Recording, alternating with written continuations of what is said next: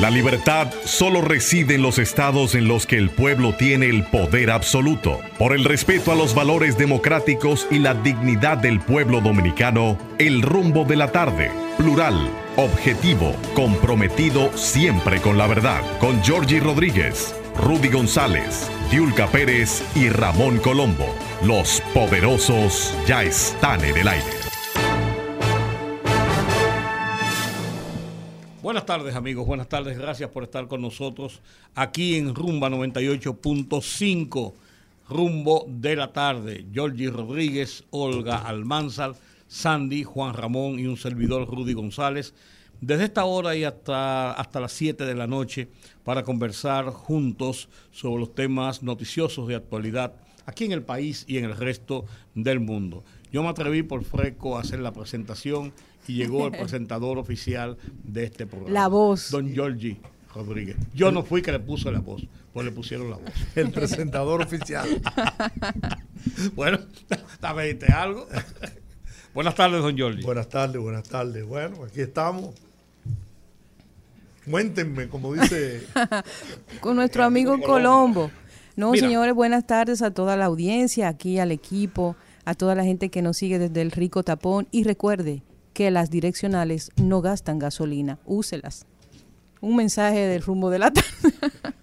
Mira, no me menciones los amelas, la direccional y la cosa, porque el pique que yo pasé hoy, lo diré después. Eh, es que aquí la gente no usa la direccional, no, usa nada. la tiene de lujo ahí. Pues, pero además de eso, si, si los estúpidos que están en la calle, tú lo haces bien y ellos lo hacen mal, y entonces tú lo haces bien y entonces a ti que te... Uno duerme tranquilo en la noche por lo menos, pero usen, señor, e, eso eso que usted tiene al lado ahí en el guía, eso se llama direccional. Mira, vámonos al paso que hoy es viernes que no gasta gasolina. Vámonos al paso que hoy es viernes de ceniza.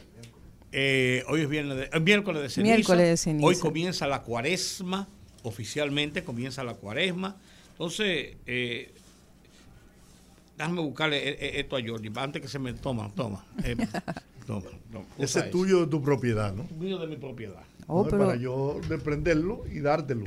Ah, pero usted... digo, estamos hablando de un pichuete para poner los micrófonos, porque la gente que está en la calle desprenderte. Ustedes están muy finos, ustedes andan como los transformes, con la pieza al hombro. Ah no, ah, no, lo que pasa es que esas piececitas, que son los adaptadores, yo, yo eh, de vez en cuando, incluso eh, fuera, tú compras un paquetico y traen como 8 o 10 porque eso se, eso y, se, y se pierde. Entonces yo tengo que yo lo, yo, lo, yo lo compro porque a veces tú tienes un plo más pequeño o más grande y entonces tienes que hacer la conversión.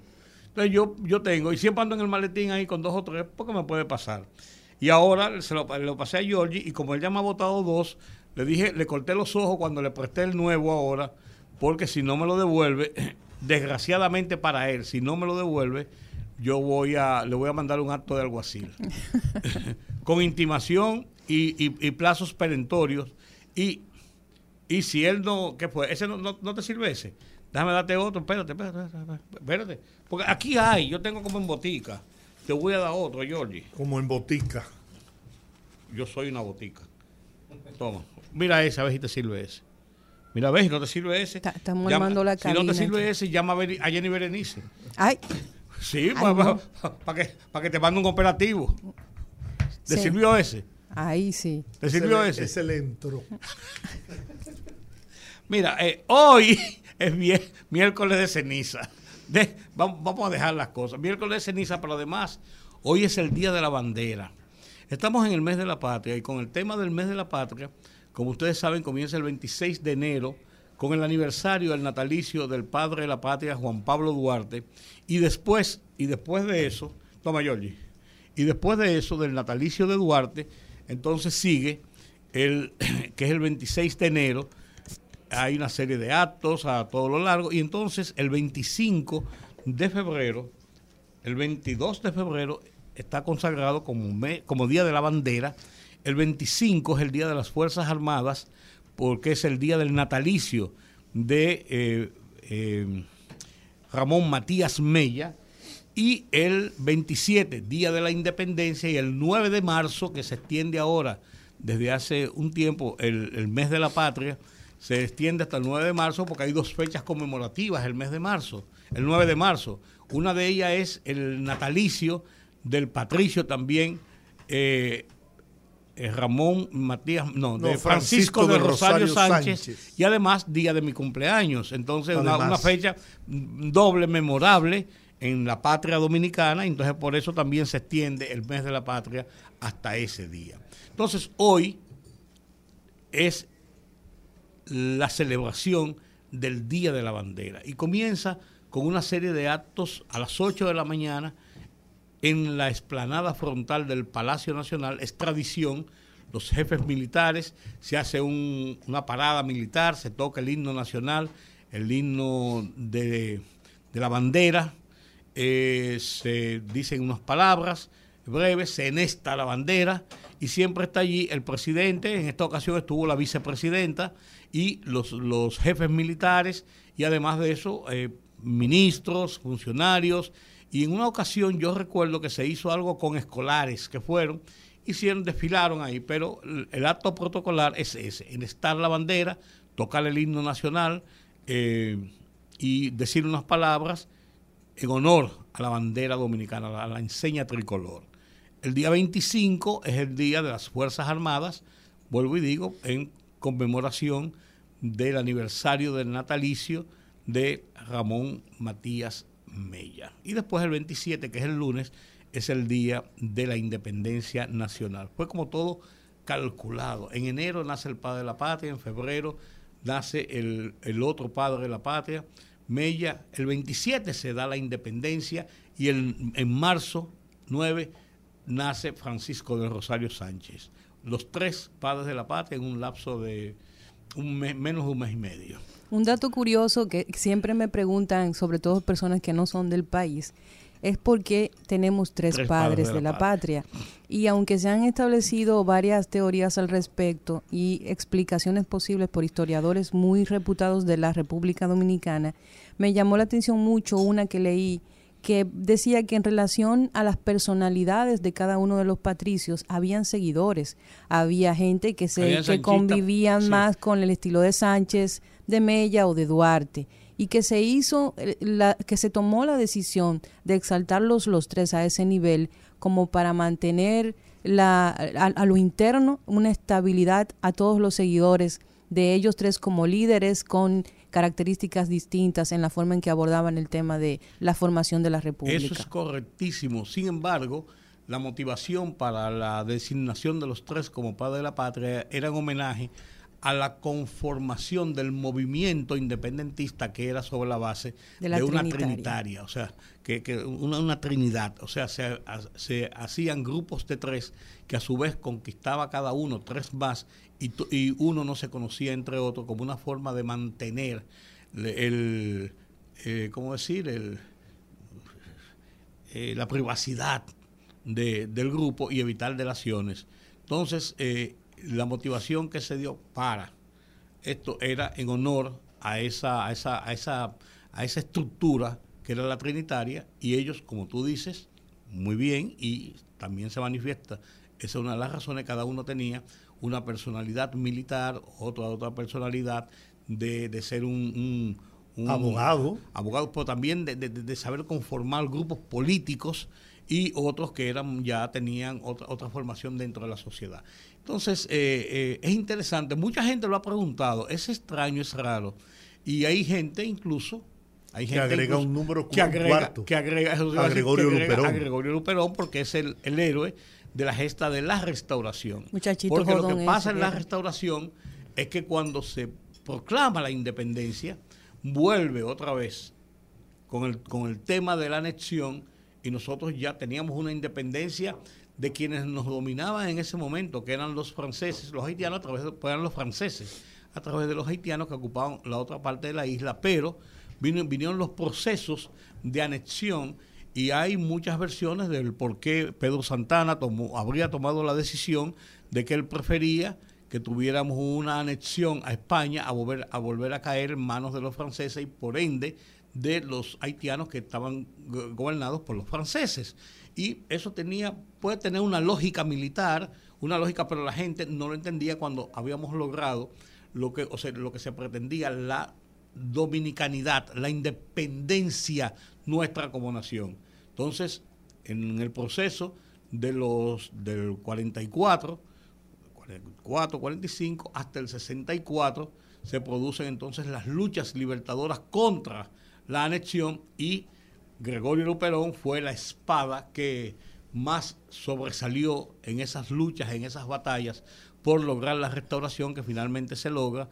El 16 de agosto se le da, se le da la fecha, en 1960, en 1865, y entonces ahí eh, se restablece y se consolida lo que es la dominicanidad y se comienza a conformar la parte institucional de la nueva nación con eh, gobiernos, con elecciones, con gabinetes, con todo lo que conlleva una, una institución de Estado. Bueno, yo tengo mi. Yo no soy historiador. tengo mis reservas. Pero yo, no soy, perdón, yo no soy historiador. Yo lo que estoy lo que estoy hablando es de lo que yo he aprendido. Tengo mis reservas sobre la creación del Estado Dominicano. Yo creo que fue mucho después y lamentablemente hay que decirlo, vino de la mano de quien luego se convirtiera en el gran verdugo del pueblo dominicano. Sí, pero, pero después de la restauración ya no sufrimos, ya no sufrimos, ya, ya teníamos un problema intestino de cómo gobernar el país, cómo conformar el Estado. Lo que te quiero decir es que ya no teníamos las luchas contra el invasor extranjero, contra la... Ya las luchas eran internas. Eh, en intestinas, la, la montonera, que la era... montonera, el Partido Azul, el Partido, el partido Colorado, eh, el Partido Baez Rojo, y Cabral. Baez y Cabral. Entonces vino ya las luchas intestinas, pero ya no, no la amenaza de la intervención extranjera, que se produjo después en el 16 a propósito de la, la intervención norteamericana para eh, cobrar alegadamente las deudas que tenía República Dominicana y encaminar, eh, restablecer el sistema de economía, intervinieron las aduanas, intervino el país, eh, los norteamericanos, en esa primera invasión que fue eh, algo menos descabellado, pero no dejó de ser descabellado como lo que hicieron en el 65. ¿Cómo pasa un hombre de la gloria al infierno? Pedro Santana. Sí un héroe sin, indiscutible de las luchas independentistas. sin embargo, sin embargo, termina de termina de una forma deshonrosa para él. Y de ahí la, la expresión de Balaguer, el día que, bueno, lo llevó, llevó al Panteón Nacional. Héroe te admiro, traidor te aborrecí coloso singular de nuestra historia. Una mancha oscurece tu memoria. Pequeño hiciste un nombre colosal.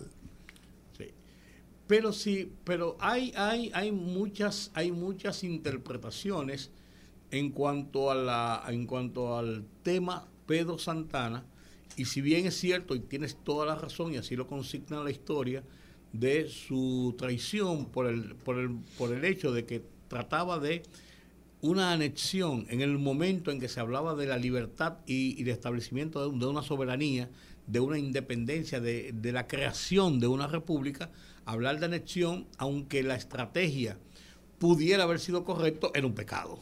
Entonces, por eso hay gente que lo pondera, gente que lo comprende, gente que lo aborrece es uno de los de esos de esos hombres de la historia porque es un parte intrínseca importante de la historia dominicana que tiene que es fruto de muchas pasiones y de muchas discusiones.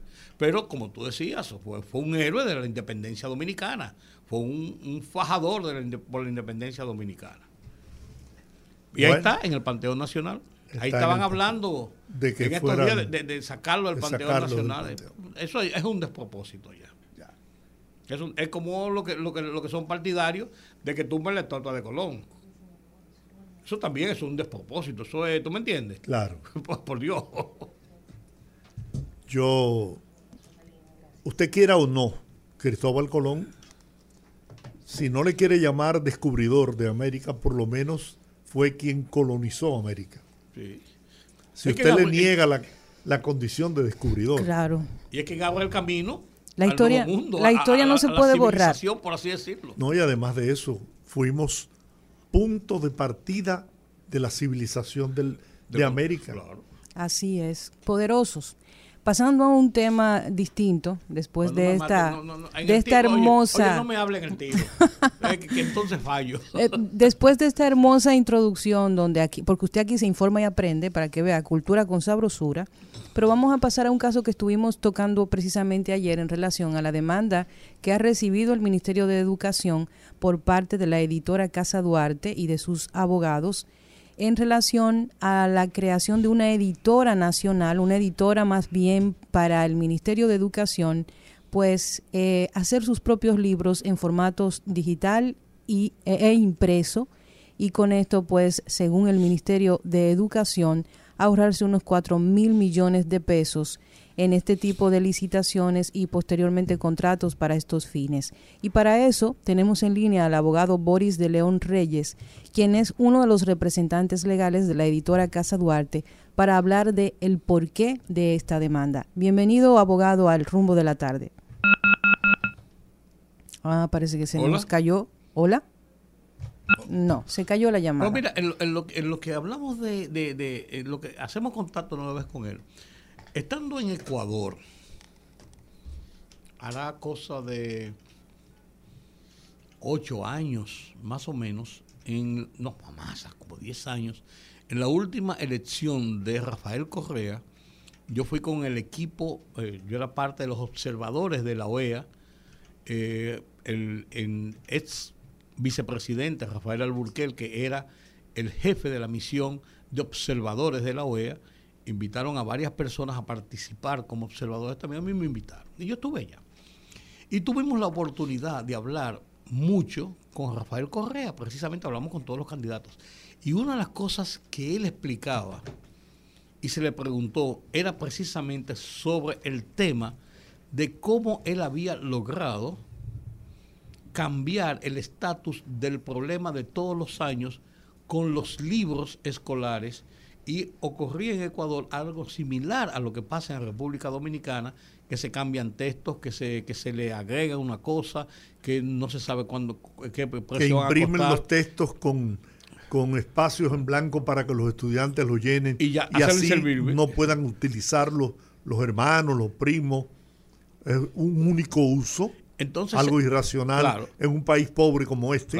Él, él, él relató que él se dio cuenta de lo que estaba pasando y en una de sus acciones revolucionarias en el Ecuador, él lo que hizo fue que envió expertos a los Estados Unidos a ver cuánto costaba la impresión de esa cantidad de libros y por cuánto le salía. Compró los equipos, trajo los técnicos y montó una gran impresora del Estado y eso garantizó que todos los estudiantes tuvieran a tiempo los libros necesarios y los libros con todas las, las, particularidades que necesitaban. Y se acabó el problema de los libros de textos en Ecuador. Eso nos relató Rafael Correa. Entonces, aquí estamos lo pongo dentro de ese, lo, pongo dentro de ese contexto, porque eso lo viví yo y lo oí de su voz, dándole una explicación mucho más amplia. Y él habló de, de, los contubernios que habían, de la, de la corrupción, de todo, oye, lo que vemos todos los días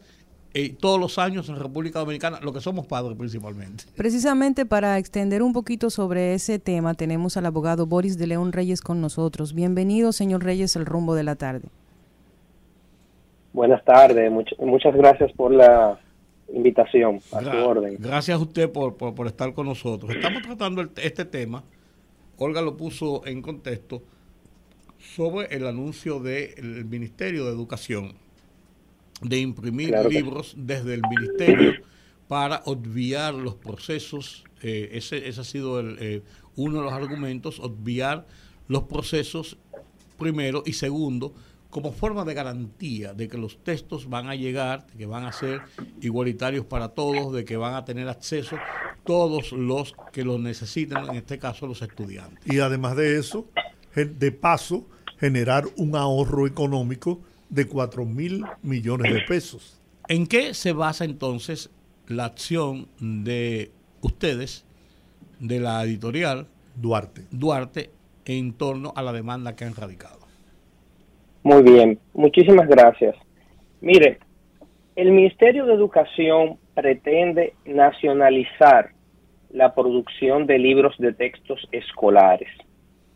Creando una unidad editorial dentro del ministerio que va a dejar sin trabajo a 17 empresas editoras a las cuales el propio ministerio les ha aprobado 402 libros durante los años 2021 y 2022.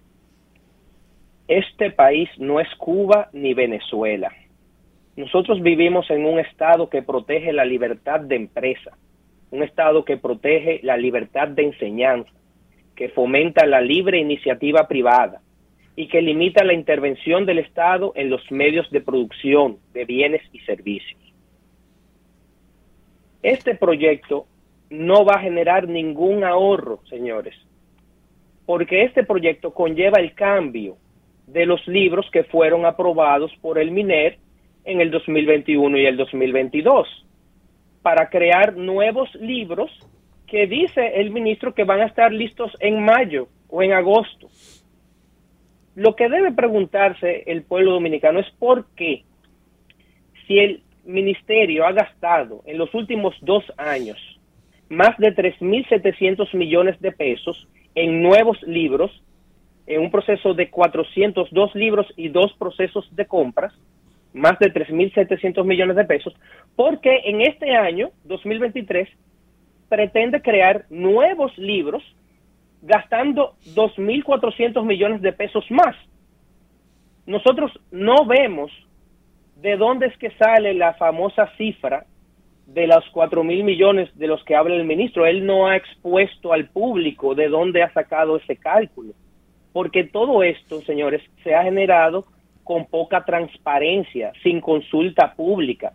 Todos nos hemos enterado en el público en las últimas dos semanas de que en diciembre el Consejo Nacional de Educación aprobó una ordenanza, la ordenanza 03-2022, donde se crea una nueva unidad que va a crear libros de texto propios a pesar de haber puesto a más de 10 empresas durante un proceso de cuatro años a gastar dinero para adecuarse a los parámetros del Consejo Nacional de Educación, que es el que aprueba los libros de texto. Entonces nosotros vamos a tener a un Estado que es juez y parte, un Estado que es juez y parte, y un Estado que nos quiere llevar, o un ministro que nos quiere llevar a la era de Trujillo, cuando todos los bienes de producción lo, tenía el Estado. O peor aún, a un proyecto socialista o comunista donde el Estado es el que adoctrina al pueblo, dando un único contenido educativo. Licenciado, vamos a hacer un paréntesis ahí. Esas empresas privadas, con todo el derecho que tienen y amparado por las leyes y la, constitución de la República, solamente le prestan servicio al, al Ministerio de Educación? ¿O es un negocio para ofrecer servicios de impresión a todo dominicano o empresa o institución que requiera de sus servicios? Fíjese, las empresas tienen diversas actividades, pero en el mercado dominicano de libros de textos escolares, el sector público representa más del 80% del mercado. Y nosotros acabamos de atravesar los efectos de la pandemia, donde muchos colegios privados cerraron, muchos colegios de media clase cerraron por los efectos de la pandemia. No es cierto lo que alega el ministro de que no va a haber ningún impacto económico sobre las empresas por el hecho de que ahora los miles de millones de pesos que el Estado ha gastado históricamente porque esta es una política que ha sido el propio Estado el que la ha generado. El ministro pretende manejar el Ministerio de Educación como si fuese su universidad privada, pero el ministro obvia que la facultad del ministerio es regular el sistema educativo, establecer políticas para regular el sistema educativo, pero en esa regulación no puede destruir a las empresas privadas. Imagínese usted, si mañana el ministro dice que eh, se gasta mucho dinero con la, alimentación escolar. Entonces va a sustituir también a todas las empresas que le suplen al INAVIE, van a, a sustituir a todos los suplidores de los comedores económicos. de eso es que se trata esto. A mí me gustaría, a mí me gustaría partir del hecho, primero de que el sistema educativo del país ha fracasado, totalmente fracasado. Y no lo digo yo, ni lo dice el común de los ciudadanos, lo dicen las estadísticas y los organismos internacionales que hacen la medición de la calidad de la educación en muchos países del mundo. Y estamos en los últimos lugares. Yo ni siquiera conozco a este ministro de Educación, no he tenido la oportunidad ni de darle ni de estrecharle la mano. Pero él tiene un concepto diferente, él es el ministro, fue designado ahí para tratar de mejorar y de cambiar la condición de la educación del país. Yo con esto no digo que se atente contra la libertad de empresa, el libre comercio, no. Ahora, yo sí reclamaría como ciudadano que el Estado dominicano tenga el derecho de poder imprimir, ya sea de manera física o de manera digital, los libros de texto y que se le entreguen de manera gratuita a los estudiantes en todo el país. Si esto, como usted señala, abogado, es ser comunista o socialista, inscríbame en esa lista de comunista y de socialista, porque yo sí creo en eso, porque es una responsabilidad del Estado Dominicano garantizar que cada estudiante tenga su libro de texto, que no se impriman libros de texto para ser llenados y que queden eh, descalificados inmediatamente y no se puedan rehusar pero eso es si eso es comunismo y socialismo, mire, yo estoy en, en primera fila. Señor, es importante aclarar, es importante aclarar que las empresas editoras no se oponen en modo alguno a que el Estado distribuya gratuitamente los libros. Aquí lo que ocurre es que el ministerio pretende cambiar los libros que fueron aprobados pero por el propio ministerio. Pero espérate un momento, el hecho de que lo vaya a imprimir el Estado, que es de donde está partiendo la discusión, o que lo impriman a ustedes, eh, o lo impriman a ustedes, no tienen, ustedes no tienen que ver con eso porque ustedes simplemente son una empresa contratante para imprimir lo que se le, lo que se les manda. O sea, ustedes no son ni, ustedes ahí con el, con los textos no son ni juez ni parte, escúchame. No, lo que pasa no, es... No, espérate, ustedes, ustedes los cambian cuando lo están imprimiendo. No, es que la ley, la Ley General de Educación establece que una vez aprobados los libros de texto, estoy hablando de que los libros se aprobaron en el 2021 y en el 2022.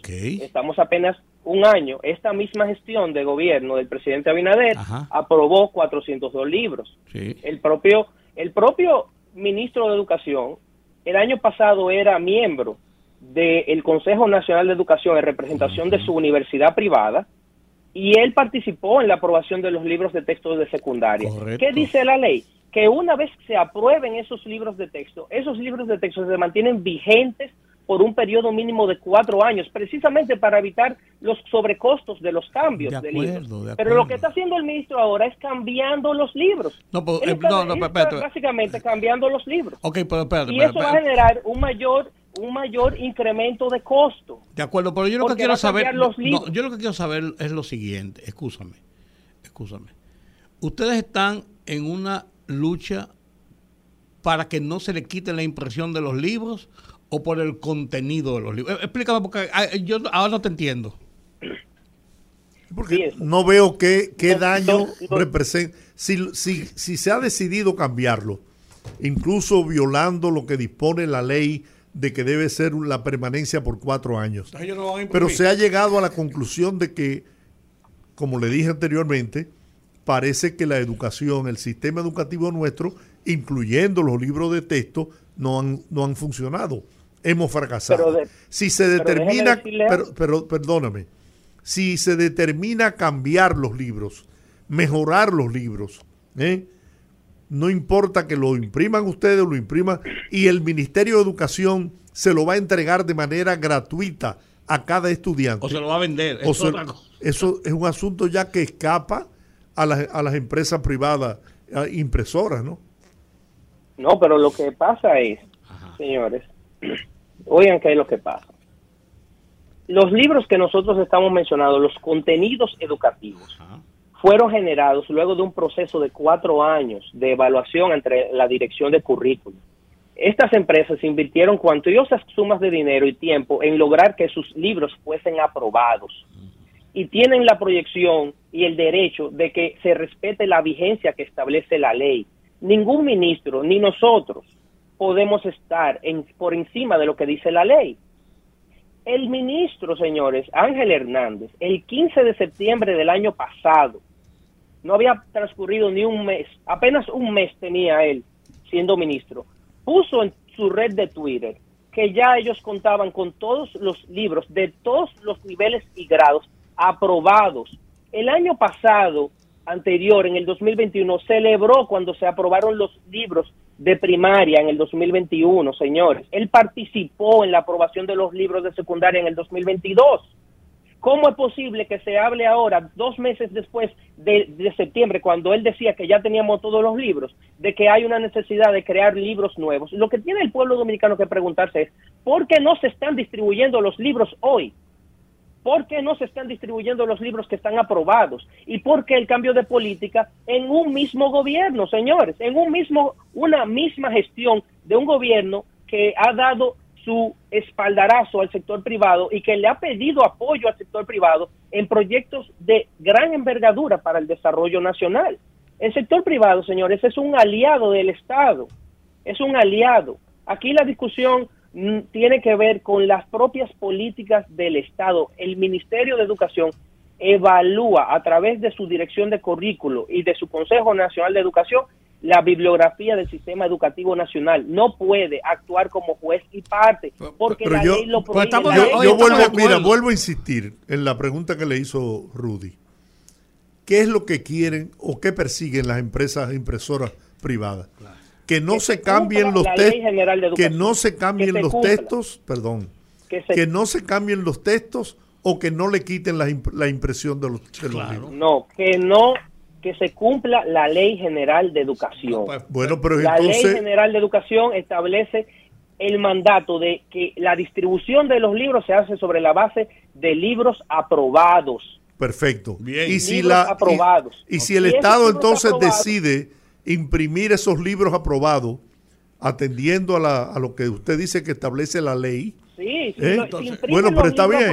Entonces, ellos, si, compra los libros aprobados, no hay problema. No importa a quién se lo compre. Su propia normativa. No importa a quién se lo compre siempre y cuando sean los libros aprobados, pero no crear nuevos libros propiedad estatal porque están siendo juez y parte, señores. Aquí hay un peligro de adoctrinamiento. No, no, no, no, no. no, me meten el adoctrinamiento. Aquí hay un peligro de adoctrinamiento. No, porque, claro que sí. no, no, porque ellos no están cambiando lo que establece el texto. ¿Puedo hacerte una pregunta? A final de cuentas, porque es que yo todavía no entiendo el tema. Yo entiendo que ustedes han hecho una demanda porque le están quitando las, eh, las impresiones de los libros. Y ustedes hicieron una inversión para adecuar las, las impresoras a la exigencia de educación. Para los Esto no es un tema de impresión, no es un tema de impresión, señores. Son los eso fue lo que usted dijo hace un momento. No es impresión, es la, el desarrollo editorial de los contenidos bibliográficos, señores. Propiedad intelectual que ha tenido, que se ha generado a través de muchos años de inversión y muchos, muchos años de inversión de tiempo en investigación. Señores. Entonces, ahora, ahora creo que entiendo. La propiedad intelectual. libros, claro. la propiedad intelectual de esos libros que usted dice que no pueden sustituirse es de las empresas editoras. No. Claro que sí. No. De 17 empresas editoras que fueron aprobadas por el propio ministerio, señores. ¿Cómo nosotros le vamos a pasar a las universidades, a las universidades, un trabajo que todavía no se ha dicho aquí cuáles son los procesos de contratación que ha llevado a cabo el ministro, que ha dicho que se ha contratado a múltiples personas? ¿Cómo nosotros le vamos a pasar a las universidades ahora una encomienda que, de que, de que eh, generen material didáctico para el Ministerio de Educación, cuando el mismo Ministerio de Educación, en la misma gestión de Luis Abinader, ha aprobado 402 libros y está obligado por ley a distribuir esos libros porque es la misma ley que establece que usted no puede distribuir en ningún colegio ni ninguna escuela un libro que no esté aprobado por el Consejo Nacional de Educación. ¿Quién estableció el contenido de los libros?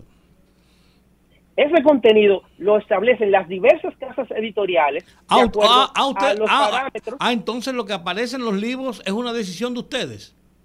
No, no, pero, los parámetros, los parámetros del Ministerio de Educación se sometieron a cuatro años de evaluación, cuatro años de evaluación, pasó, pasaron esos libros y de repente de, eh, de diciembre a mayo el Estado pretende crear 105 nuevos libros, propiedad estatal. Señores, es evidente que se está violando la ley. El ministro no está por encima de la ley y tampoco está por encima de la ley de contratación pública. El currículo está establecido por el Ministerio de Educación y estas, todos estos libros están aprobados.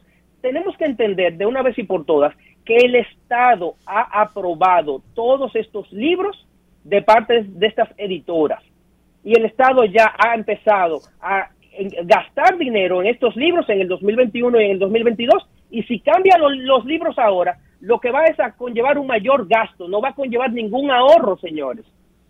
Y se está llevando eh, de paso la libertad de empresa y el fomento de la iniciativa privada, que son garantías que están en la Constitución de la República. Porque esa misma lógica que está utilizando el ministro hoy, se puede utilizar para cualquier sector de suplidores del Estado cualquier sector de suplidores del Estado. Señores, este Estado está fomentando la democratización del acceso a los sistemas de contratación pública. ¿Cómo es posible que de repente el ministro pretenda estatizar la producción de la industria editorial al, margen de lo que establece la ley del libro y biblioteca, que fue una ley que evidentemente el ministro no se leyó? Nosotros no pensamos que el ministro tenga una mala intención en general, pero se ha equivocado, señor, se ha, ha cometido un error ha cometido un error y está a tiempo de corregirlo. Bueno, yo está a tiempo de corregirlo. Bueno, gracias. Yo lo que creo que lo que debemos corregir es que debemos corregir es que el Estado, el Estado de una vez por todas no tenga los controles de los libros que llegan a los estudiantes en República Dominicana. Eso es lo que yo creo. Bueno, vamos a agradecerle al abogado Boris de León Reyes por el tiempo que nos ha, yo no entendí, ¿eh? no ha cedido. Este, esta discusión va a seguir. Porque yo no la entendí. Pero mientras tanto, darle las gracias por el tiempo al abogado Boris de León Reyes por estar con nosotros esta tarde aquí en el rumbo de la tarde. Muchas gracias. Muchas gracias. A usted. Además, eso, es, esa parte de tratar de decir que están adoctrinando al pueblo, que es la que sé yo, que en estos tiempos no, me, no, no, no, me hable, no me hable de eso. Inaceptable, un recurso bueno, yo, tengo, yo, tengo, 72 años y yo sé de política. Esto se puso caliente. Que, me Para bajarle, un chin, para bajarle un chin la temperatura, vamos a una pausa y regresamos enseguida. Fogarate en la radio con Ramón Colombo se titula El Premio Fronterizo, por su lejanía, porque solo se llegaba por trillos, porque carecía de todo, porque no había gente ni lugares donde divertirse, porque era prácticamente obligatorio hacerse conuquero, porque nadie podía tener allí a su familia. Por todo eso y más, para un soldado dominicano, era un verdadero castigo ser trasladado a la frontera. Lo que hoy es un premio, porque trasegar peones por encargo y mujeres parturientas deja miles y miles de pesos, porque el contrabando de aquí para allá y de allá para acá hace grandes fortunas, porque, bueno, mejor pregunte por allá y no se asombre si le dicen que no conviene que haya solución en Haití. Fogarate en la radio con Ramón Colombo. El rumbo de la tarde, el rumbo de la tarde, el rumbo de la tarde. Yo honestamente pensaba que ese cuco del comunismo y había desaparecido. Claro, por Dios. el adoctrinamiento, cuando yo oí la palabra adoctrinamiento, me, quedé en ascuas. Aquí Trujillo sigue presente. Señores, vamos a nuestra segunda entrevista de la tarde. Y hace unos días que viene sonando este tema en relación, ustedes saben que República Dominicana está en la construcción de un muro fronterizo y esta construcción ha generado cierto revuelo en los grupos medioambientalistas por el tema de que se descubrió que una gran cantidad de manglares han sido talados durante la construcción de este muro. Y para hablarnos un poquito más de este tema y extender un poquito más la explicación, tenemos con nosotros al señor Nelson Bautista, director de la Fundación Acción Verde, que se encuentra con nosotros vía telefónica en el rumbo de la tarde. Bienvenido, señor Nelson, al rumbo de la tarde. Sí, buenas. Buenas. Está al aire. Buenas tardes, gracias por el contacto. Siempre es un placer. Cuéntenos qué es lo que pasa. Vimos en periódicos de circulación nacional que hay una denuncia por parte de varios grupos, como es la Fundación Acción Verde, el Grupo Jaragua, en relación a la tala de manglares en la zona de la construcción del muro fronterizo. Bien, eh, la Coalición para la Defensa de las Áreas Protegidas, que aglutina una, un buen grupo de organizaciones ambientales con representación nacional, ha denunciado de manera responsable que para la construcción del llamado muro fronterizo no solamente se violentó lo más elemental de las normas ambientales y la legislación nacional, atravesando en dos un área protegida que es la reserva, la eh, el área de vida silvestre de Laguna Saladilla, sino que también adicionalmente se cortó un manglar de bastante importancia que forma parte de la Convención Ramsar, bajo el amparo de la Convención Ramsar, que protege los humedales a nivel internacional.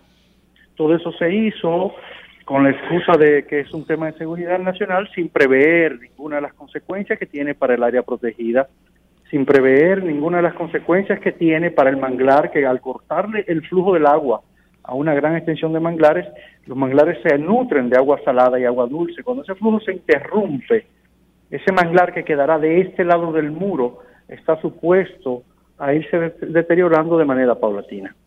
¿Qué otra opción habría de construir el muro que sí es parte de la seguridad nacional sin que afectara a esos manglares? Fíjese, a nosotros nos gusta mucho cuando se enarbola el concepto de seguridad nacional porque en la coalición a nadie se le ocurre prestar importancia al criterio de seguridad nacional y de la protección fronteriza de, en todos los sentidos. Eso es una prioridad importante. Pero para nosotros la seguridad nacional tiene que ser un, concepto un poquito más amplio. Miren, eh, la, situación fronteriza viene siendo como una mano de domino comparada con la crisis del clima.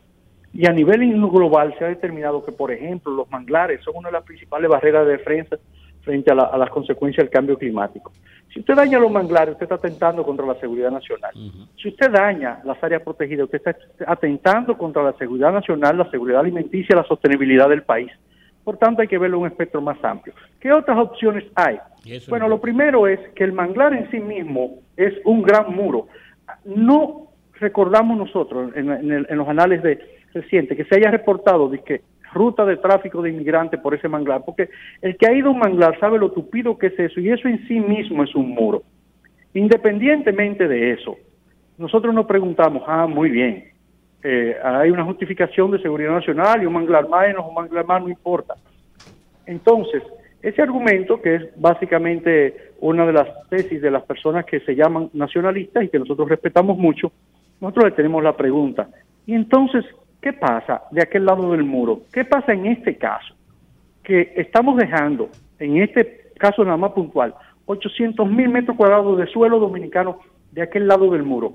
Eso se quedará para que sea eh, depredado por los haitianos, se quedará sin, sin ningún tipo de salvaguarda nuestra, eso no es parte de nuestro territorio. Entonces hay que verlo en un concepto más amplio el tema de seguridad nacional. Eso es en el área de, de los manglares que estamos dejando todo ese metraje del otro lado del muro, del lado que pertenecerá a Haití, me imagino, ¿no? Bueno, lo que pasa es que la frontera física en el lado norte, estamos hablando de Montecristi a Dajabón, ¿verdad? La frontera física es el río Masacre. El serpenteo del río Masacre hace la frontera física. El muro no va por la orilla del río. El muro, en el caso de este, del área protegida del refugio de vida silvestre Laguna Saladilla, se adentra a tierra a nuestro lado, ¿verdad? Y traza una línea buscando Pepillo Salcedo, buscando el muelle de Manzanillo, para los que conocen la zona. Entonces, el muro no va para la orilla del río. Tú estás dejando una franja importante de terreno de aquel lado del muro. Y todos aquí sabemos que si usted tiene un vecino y ese vecino delimita su propiedad y tira una pared, inmediatamente el otro vecino asume que de esa pared para caer él. Porque hay la pared allá. Totalmente de acuerdo. Entonces, lo que tú le estás respondiendo a Jordi, a ver si yo lo entiendo, es que si se hubiese tirado en la ribera prácticamente del río el muro, se hubiese aprovechado toda esta parte y los manglares no se tocan. ¿Eso más o menos lo que tú dices? Mire, nosotros tenemos todavía una concepción un poquito más, más, más compleja que ah, eso. y le voy a decir qué pasó. Ustedes recordarán hace unos meses una discusión sobre el desvío del masacre por un canal. Claro, claro, claro, ¿Se acuerdan? Claro. Bueno, pues para todo lo que nos opusimos a eso, porque entendíamos que el masacre es un tema, todo eso, pues yo tengo noticias. El masacre completo va a quedar de aquel lado del muro ahora, completo. Se lo estamos entregando a quien ustedes quieran. Entonces, el tirar el muro por la orilla del masacre, nosotros tampoco creemos que fuera una solución porque estamos en la misma, estamos cediendo.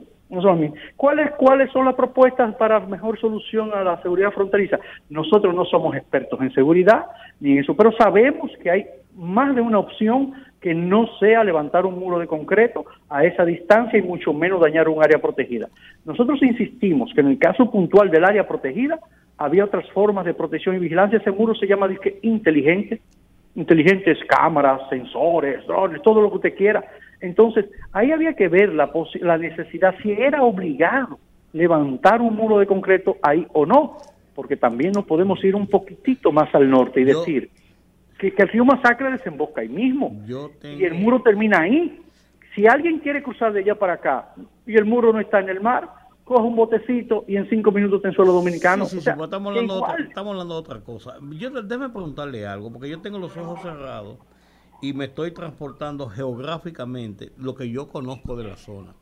A ver. Entonces, si ponemos el muro de la, en, la, en la ribera oeste del masacre, aprovechamos el masacre, no molestamos los manglares y eh, eh, está dentro de nuestro territorio.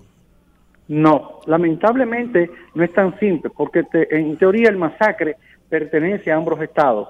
El puente limítrofe está sobre el masacre, por tanto, teóricamente, como quien dice, la mitad del río es La margen occidental pertenece a Haití y la oriental a nosotros. Exacto, entonces, tú no puedes tirar el muro medio a medio del río. Ok, entonces podríamos ponerlo en el borde este del río y sería y sería nuestra nuestra propiedad en el borde este. Pero es lo mismo. no, por ahí entonces a lo mejor no afecta a los manglares. Es lo que estoy pensando. Eh, ¿Cómo me ubico? Sí, pero fíjese una cosa. Vamos a volver a los manglares. Ajá. Eh, cuando empieza la laguna Saladilla, que dicho sea de pasada es el principal cuerpo de agua dulce de la zona, que irriga la mayoría de tierra que hay por ahí gracias a las afluentes del mismo río Masacre y otros afluentes, y le da vida a los pescadores, más de 70 familias que viven en el municipio de Carbonera, que está ahí desde la laguna hasta el masacre, todos esos manglares, independientemente de que usted quisiera tirar un muro por la orilla del río, toda la orilla del río en ese tramo, hasta la desembocadura en Pepillo Salcedo, está lleno de mangles, porque el mangle se nutre de agua salobre, del agua que viene del mar en las, en las mareas altas y entra por ahí. O sea que técnicamente hablando estaríamos haciendo el mismo o más daño. Por eso nosotros decimos que deben buscar otras opciones de protección, porque igual el manglar en sí mismo es un muro para contener lo que usted quiera, eh, tráfico de ilegales, lo que usted quiera. Por ahí no, no hay forma, o sí hay forma, pero es muy difícil usted tratar de trasegar por un manglar. ¿Y, no se, no se hizo estudio de impacto ambiental para ese, para ese proyecto? Bueno, ahí viene el otro punto. El propio ministro dijo ayer que no se hizo, que no tiene licencia. Entonces nosotros, desde la óptica ambiental, sin meternos en el, en el caso del muro en sí, de la obra física, no importa el tipo de obra, ustedes y yo sabemos que si ustedes como ciudadanos compran un terrenito, por decir algo, en Constanza, en Neiva o en Maní, y usted va a construir lo que sea, usted necesita un permiso del ayuntamiento y un permiso de medio ambiente, si va a cortar un árbol, lo que sea, y usted me va a decir a mí que se llevaron 30 mil metros de vegetación de una montaña al lado para rellenar, y se llevaron 6 mil metros de mangle, y nadie se le ocurrió ahí decirle, pero aguántense ahí, señores, eh, manden, vamos a hacer un pequeño estudio de impacto a ver cómo mejoramos ese impacto que sea el menor posible y cómo lo vamos a remediar, cómo manda la ley. No importa que sea el Estado Dominicano, no importa que sea el Ministerio de Defensa, se supone que todos en este país estamos al amparo de la ley. Entonces, si ya el país asumió que el muro era una prioridad, que el muro era importante, cosa que nadie cuestiona desde el punto de vista estratégico y de protección nacional, Oiga, vamos a hacerlo bien, estudiemos esto. Para eso en este país hay muchísimos profesionales del área. Para eso usted tiene un ministerio de medio ambiente que tiene que evaluar los proyectos y decir, miren señores, sí se puede, no, no se puede, hagámoslo así, mejoremos acá. Pero nada de eso se hizo. Es que estamos trabajando, como dicen por ahí, en el pueblo, a la brigandina. Bueno, mire, yo en lo personal estoy absolutamente y totalmente de acuerdo con la construcción del muro. Ahora bien, sí coincido con usted en que si afecta recursos naturales como el que usted señala de los manglares y además de eso deja desprotegida la parte del río que le, le corresponde a la República Dominicana, eso debe ser objeto de estudio y de readecuación. Pero yo estoy absolutamente convencido de que aunque no va a resolver definitivamente el tráfico de ilegales desde el vecino país hacia nuestro territorio, le va a poner la cosa más difícil al trasiego de, de ciudadanos haitianos que puedan penetrar a la República Dominicana y les va a cortar el negocio a muchos malos dominicanos que se dedican para enriquecerse sin importarle el destino de este país, el tráfico de, haitianos. yo, no, te voy a decir, déjame decir algo para contar eso mismo. Yo, yo sí no estoy de acuerdo con los muros y ese es un principio que yo tengo. Yo, a mí, a mí los muros no me gustan.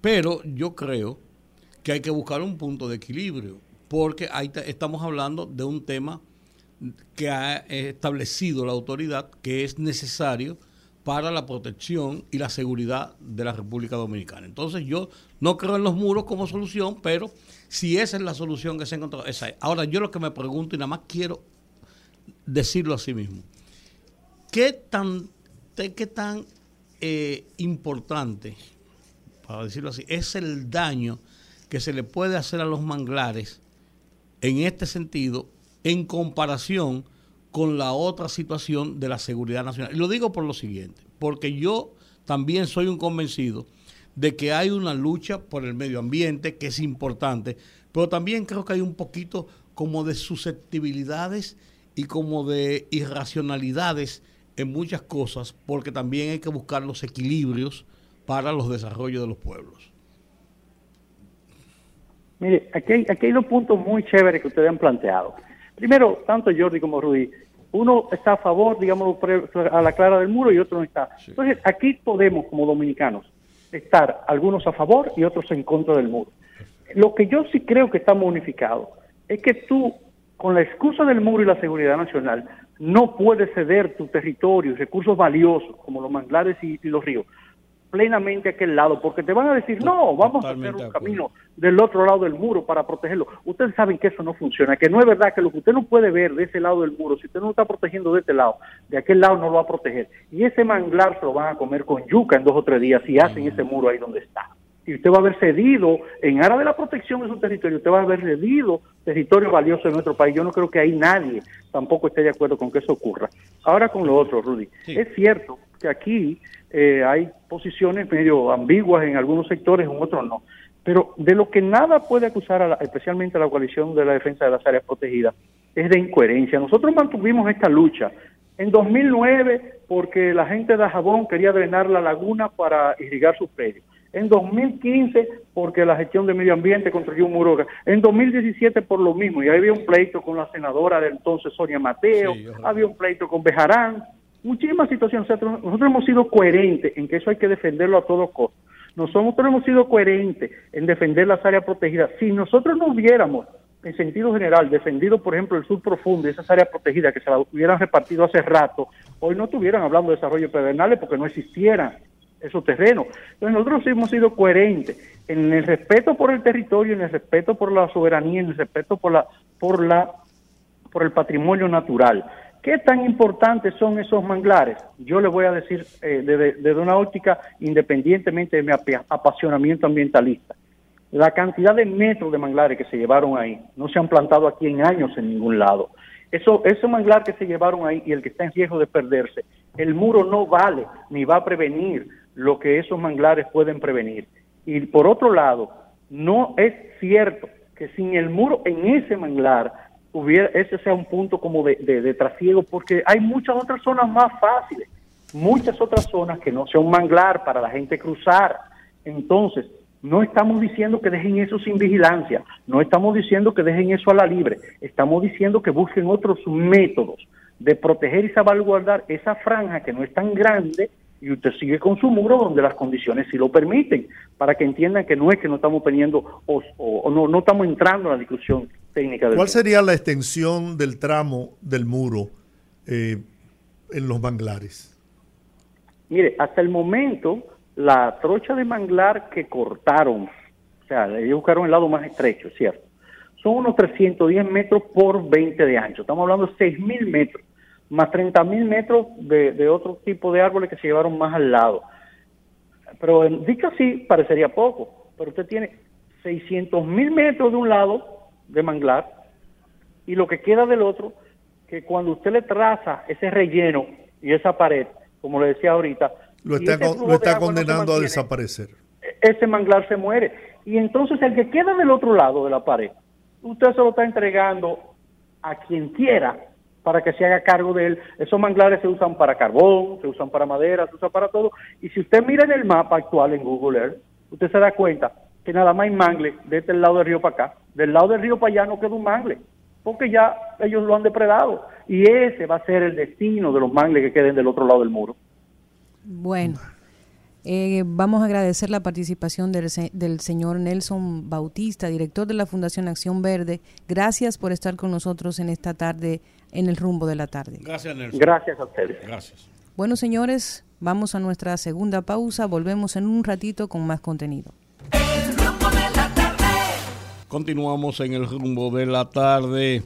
Sí, señor, aquí por 98.5 FM. Tenemos ahora un conversatorio interesante, importante y de información para la sociedad. Con doña Julia Martínez quien es la encargada del Departamento de Relaciones Consulares de la Dirección General de Pasaportes. Y qué bueno poder hablar con un funcionario, porque mucha gente está preocupado con el tema de los pasaportes, de las libretas. Y ya vimos un caso de que, por ejemplo, Canadá no acepta el sello de que se está poniendo para la renovación de pasaportes. Y Canadá yo creo que tiene una razón en ese sentido y es el hecho de que Canadá otorga los visados incluso en relación a la vigencia del pasaporte. Y, eh, y pienso que por esa razón, pienso yo, ellos no lo, están, no, lo están admitiendo. Entonces, ¿cuál es la situación de los pasaportes? Porque se ha dicho que ya están, que ya vienen en abril, que no, que para, hay, hay citas para junio y para julio de personas que están necesitando renovar o sacar un pasaporte. ¿Cuál es la situación, de doña Julia? Aló. Se cayó. Se cayó la llamada. Bueno, vamos a hacer el intento de, seguir, de conseguir el contacto nuevamente con la señora Julia.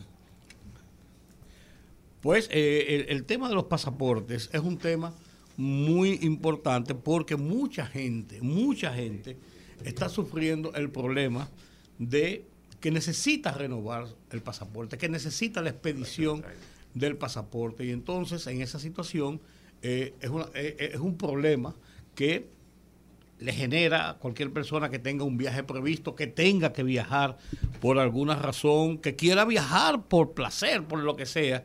Entonces tiene, tiene esta situación compleja, esta situación compleja de cómo poder obtener ese documento, que es un documento oficial, sin el cual no puede salir del país. En cierto modo, hay una retranca para usted ejercer su derecho a salir del país y en esto el Estado nos está fallando. ¿Qué pasó? Ya no vamos a averiguar qué pasó. ¿Cuál es la situación que tenemos en este momento y cuándo se solucionará esto? Hay personas que, vuelvo y le digo, en enero pidieron una cita yo no recordaba eso de la cita para tener que sacar el pasaporte. Yo he sacado pasaporte desde que yo tenía 12 o 13 años. y se saca el pasaporte de forma regular. Hay una cita, pero te ponen una cita ahora, hasta junio están poniendo citas. O sea, en seis meses que usted va a poder tener el documento que el, el Estado provee para usted poder viajar. O sea, yo no, la que no entiendo, no entiendo.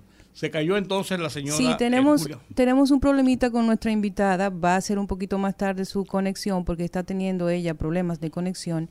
Y vamos a adelantar un poquito su entrevista para llevarles a ustedes la información acerca de cuál es la situación actual en el tema de los pasaportes. Bueno, eh, voy a aprovechar esta oportunidad porque, bueno, llegué retrasado al programa, aunque casi al inicio, ¿no? Porque me encontraba en la República Hermana de San Cristóbal, en la casa de mi amigo, hermano y compadre Johnny Morales, casa de campo, donde se celebraba el nacimiento, la fecha de nacimiento del expresidente Hipólito Mejía. Ahí se dio cita, eh, bueno, todo el que usted no se puede imaginar. Ahí estaban funcionarios, altos mandos militares, todos con el propósito de hacer pasar un momento agradable al expresidente Hipólito Mejía.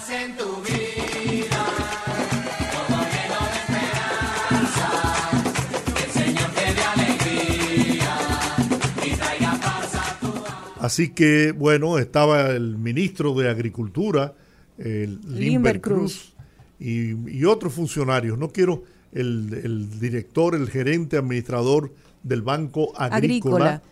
Y eh, bueno, todos esos amigos del, del, presidente Hipólito Mejía, gente que lo quiere, que lo aprecia. Y yo quiero en este momento desearle eh, todo un mundo de, de paz, de tranquilidad, que Dios derrame sobre él bendiciones abundantemente, que lo llene de salud, sobre todo de mucha salud, para que pueda seguir aportándole al, al país su experiencia, sus conocimientos y el amor que siente por este pueblo. Así que un abrazo, presidente Hipólito Mejía, que pase el resto de su día eh, en compañía de su gente que lo quiere, de su familia, sus hijos, nietos. Y nada, un abrazo. Mucha salud, nos unimos a esa felicitación al expresidente Hipólito Mejía una persona que yo sé que le va a regalar al país muchos años más de su presencia porque es una persona que vive con mucha alegría y el que vive con alegría vive mucho. Así es. Bueno, poderosos, vamos a entrar en materia de salud en este momento. Vamos a otra intervención que tenemos para ustedes en esta tarde. Ustedes saben, poderosos, que febrero es el mes del corazón. Y no solamente del corazoncito de azúcar del 14 de febrero, sino del corazón, de la salud del corazón. Y para hablar de un tema muy interesante, tenemos ya en línea al doctor Carlos Fernández, cardiólogo, cardiólogo y médico internista en el Centro Médico de Diabetes, Obesidad y Especialidades Sendoe, para hablarnos un poquito de un tema que yo sé que a muchos dominicanos nos importa, que son factores de riesgo cardiovascular en la salud. Bienvenido, doctor Martínez, Fernández, perdón, al rumbo de la tarde. Doctor. Doctor, tiene que encender su micrófono. Lo podemos ver, pero no lo escuchamos. Hola, vamos a hacer intentos con el doctor. Ahí está. Doctor, bienvenido. Doctor Carlos Fernández. No, parece que parece que se está desconectando también. Vamos a ver, vamos a darle un tiempito al doctor para que pueda conectarse. ¿Nos escucha, doctor? Hola. Bueno. Bueno, parece que eh, podemos ver al doctor, pero él parece que no nos escucha a nosotros. O tiene el micrófono cerrado. O tiene el micrófono cerrado. Mientras, como dicen por ahí, se investiga el caso, vamos a seguir entonces intentando la conexión mientras seguimos informándoles aquí en el rumbo de la tarde. Bueno. Bueno, pues, señores, lo que se está realizando en la autopista Duarte, la remodelación, reconstrucción de la autopista Duarte, es una obra que va definitivamente a consagrar la gestión de gobierno del presidente Luis Abinader. Es impresionante lo que está desarrollándose en la autopista Duarte. En el tramo que va desde la entrada de la ciudad, ahí en el 9, hasta los Alcarrizos, tendrán 10, eh, ¿cuántos carriles fueron, Olga? 14. 14 carriles, 7 de cada lado. Eso va a representar una economía en el tiempo para usted transportarse desde los Alcarrizos hasta la ciudad de Santo Domingo, una reducción impresionante del tiempo. Y de ahí en adelante se le va a agregar un carril a cada uno de los, de los tramos. O sea, tres carriles hacia el Cibao y tres carriles del Cibao hacia la capital dominicana, hacia el Gran Santo Domingo. Creo que ya hicimos contacto con el doctor. Vamos a ver. Vamos a ver si puede escucharnos. Buenas tardes, doctor Carlos Fernández. Doctor Carlos Fernández, vemos su imagen, pero no podemos escucharle. Bueno, parece que también ha tenido un problema de conexión. Bloqueado, parece, el audio. Así es. Bueno, eh, siguiendo el comentario de don Giorgi, yo creo que es muy positivo lo que se está haciendo. Eh, Señores, 14 provincias se van a beneficiar. Esa, esa autovía va desde Santo Domingo y va a llegar, porque se, va, se ha intervenido la, la autovía, la autopista Joaquín Balaguer, y se va a llevar hasta Montecristi. O sea, va a cubrir toda la región, va a, a beneficiar el, desarrollo de la zona de Manzanillo, que es uno de los proyectos eh, más atractivos y ambiciosos que tiene el país en este momento. Toda esa, toda esa autopista va a representar progreso, desarrollo para todas las provincias que están en su trayecto. Pero no solo eso, no se queda ahí Rudy González. Esa autopista va a recibir carreteras en perfectas condiciones y de calidad que vendrán desde cada uno de los municipios y provincias y la van a empalmar con la autopista Duarte. ¿Y para cuándo es eso, Bueno. No, porque eso, eso, suena tan bonito que, ¿verdad? No, no, es un proyecto ambicioso, pero está muy adelantado en, en varios tramos y a decir de lo que nos dijo el ministro de, de Obras Públicas, eso se tomará quizás ya terminar completamente la obra unos dos años. Pero eso va a representar un progreso significativo.